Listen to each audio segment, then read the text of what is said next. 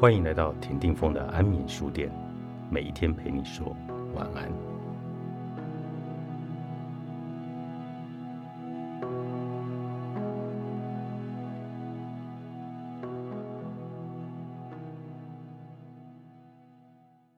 保持着他者本位思考的人，在面对其他人时，时常会生气，或倾向批评对方。例如，为什么可以这么没有常识？为什么做事那么不负责任？真令人不敢相信。像是上述这般，在心中否定、批评对方的时候，你的心又有什么样的感觉呢？你对另一个人的感觉是舒服的吗？又或者，你会想要亲近对方吗？在这个时候，我想应该有人会这么回答：只要对方能改变他的态度的话，我就愿意和他好好相处。只不过，在你变得想要否定对方的时候，你自己本身其实也认为对方让你感觉到不舒服。或许你会说，这不是理所当然的吗？但如果你真正理解这个道理的话，就会因为自己觉得不舒服。同时承认对方也对你感觉不舒服。假如你明明否定对方，却要求对方必须要喜欢自己，这未免太不合理了。此外，如果你感觉不舒服的话，那么另外一个人也会留下不好的印象。反过来说，也是一样的道理。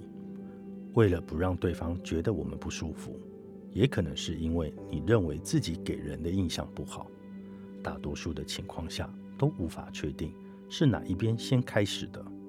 像这样的互相作用，我称之为关联性。简单来说，当自己抱着讨厌对方的心情下，想要对方对自己保持着良好的印象，也会变得困难。所以，如果你希望不论如何我都想让对方认为我是最好的，最好的解决方法就是改变自己。然而，是否真的希望为了对方而让自己改变到这个程度，这又是另外一回事了。虽然我讨厌，但是你要喜欢是很难的。凡事都是由关联性所组成的，即便这是个基本概念，但对于他者本位的人来说，在他们自身的思考中无法适应这样的关联性。这里所谓的关联性，我们通常会透过。无意识的交换资讯来建立，我们会在无意识当中接受对方的资讯，并且传达自己的资讯。正因为彼此处在互相交换资讯的情况下，只要某一方保持着负面的感情的话，另一方也会有所感觉。比方说，当父母抱怨孩子讨厌念书而觉得伤脑筋的时候。并不是孩子一出生就讨厌念书，而是因为亲子之间的关联性所造成。假如父母整天总是监视着孩子，在孩子的耳边说要用功念书，快去用功念书，然后一直持续的责骂，你认为孩子对用功念书会保持着怎么样的想法呢？这样的情况其实不仅限于孩子。人们只要陷入讨厌的心情，就会希望能够赶快消除这样的情绪。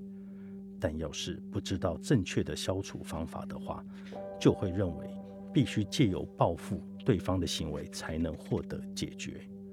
只要从关联性的观点来看，我们可以得知，很有可能自己在看待对方时所保持的心情，另一方也是保持着同样的心情在看待我们。同样的道理，从我们对对方做的事情来看，有很大的几率也是我们在对自己做的事情。当然，实际上有客观的好坏，又或者是对错。但是对于一般的人际关系来说，如果你对对方的某一个言语或行动，保持着以下的想法，例如我讨厌这个人的一点，为什么要这么过分呢？因为不管说几次。都一副没有在反省的样子，明明就没有做好工作，怎么可以如此不负责任？如果你像这样的否定对方的话，或许对方也会同样对于你的言语或行动，保持着批判的心情。以彼此觉得不舒服的关联性来看，对方也会因为看到你讨人厌的地方而觉得不舒服吧。让相处变简单的三十二个心理练习，十元加售纸助，彩石文化出版。